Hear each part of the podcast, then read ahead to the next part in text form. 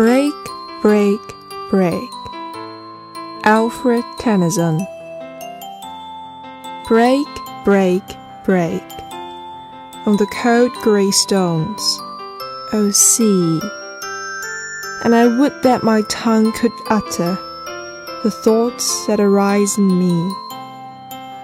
Oh, well for the fisherman's boy that he shouts with his sister at play. Oh, well for the sailor lad that he sings in his boat on the bay. And the stately ships go on to their heaven under the hill. But oh, for the touch of a vanished hand and the sound of a voice that is still. Break, break, break. At the foot of thy crags, O sea.